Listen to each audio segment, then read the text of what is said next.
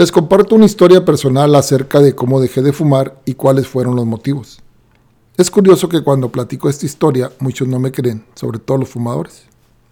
Bien, yo fumaba, no mucho, pero un día vi un comercial de televisión donde una niña lloraba desconsolada y en la narración se escuchaba. ¿Qué harías para que tu hija dejara de llorar? ¿Le dejarías tener ese perro callejero? Etcétera. Varias preguntas similares. Mientras tanto van alejando la cámara de la niña y se ve que la niña está tomada de la mano de su mamá y la mamá está llorando desconsolada. Y ambas están viendo a través de un cristal en un hospital y el papá, esposo, está en una cama con muchos aparatos conectados. Está muriendo.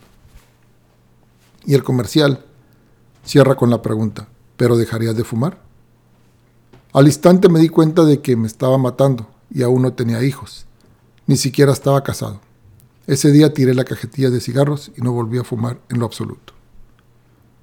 No sé quién fue el creativo de ese comercial, pero a esa persona o personas he de decirles que al menos en mí sí funcionó y seguramente en muchas otras personas. Yo dejé el cigarro de un sopetón. Nada de que uno al día o uno a la semana o nomás tantito. Dije hasta aquí y así fue. He platicado algunos fumadores esta historia y no me creen. Dicen que no es fácil dejar el cigarro. Claro que no es fácil, pero estaba en juego mi vida. Al ponerlo de ese modo, vale la pena el sacrificio. Sí se puede y de sopetón. Tengo testigos.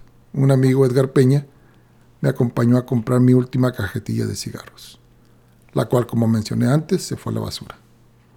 Como verán, estaba lidiando con la decisión. A partir de ahí inició la batalla. Ahora tengo tres preciosas hijas y una bella esposa. Qué gran decisión tomé hace 22 años. Un saludo.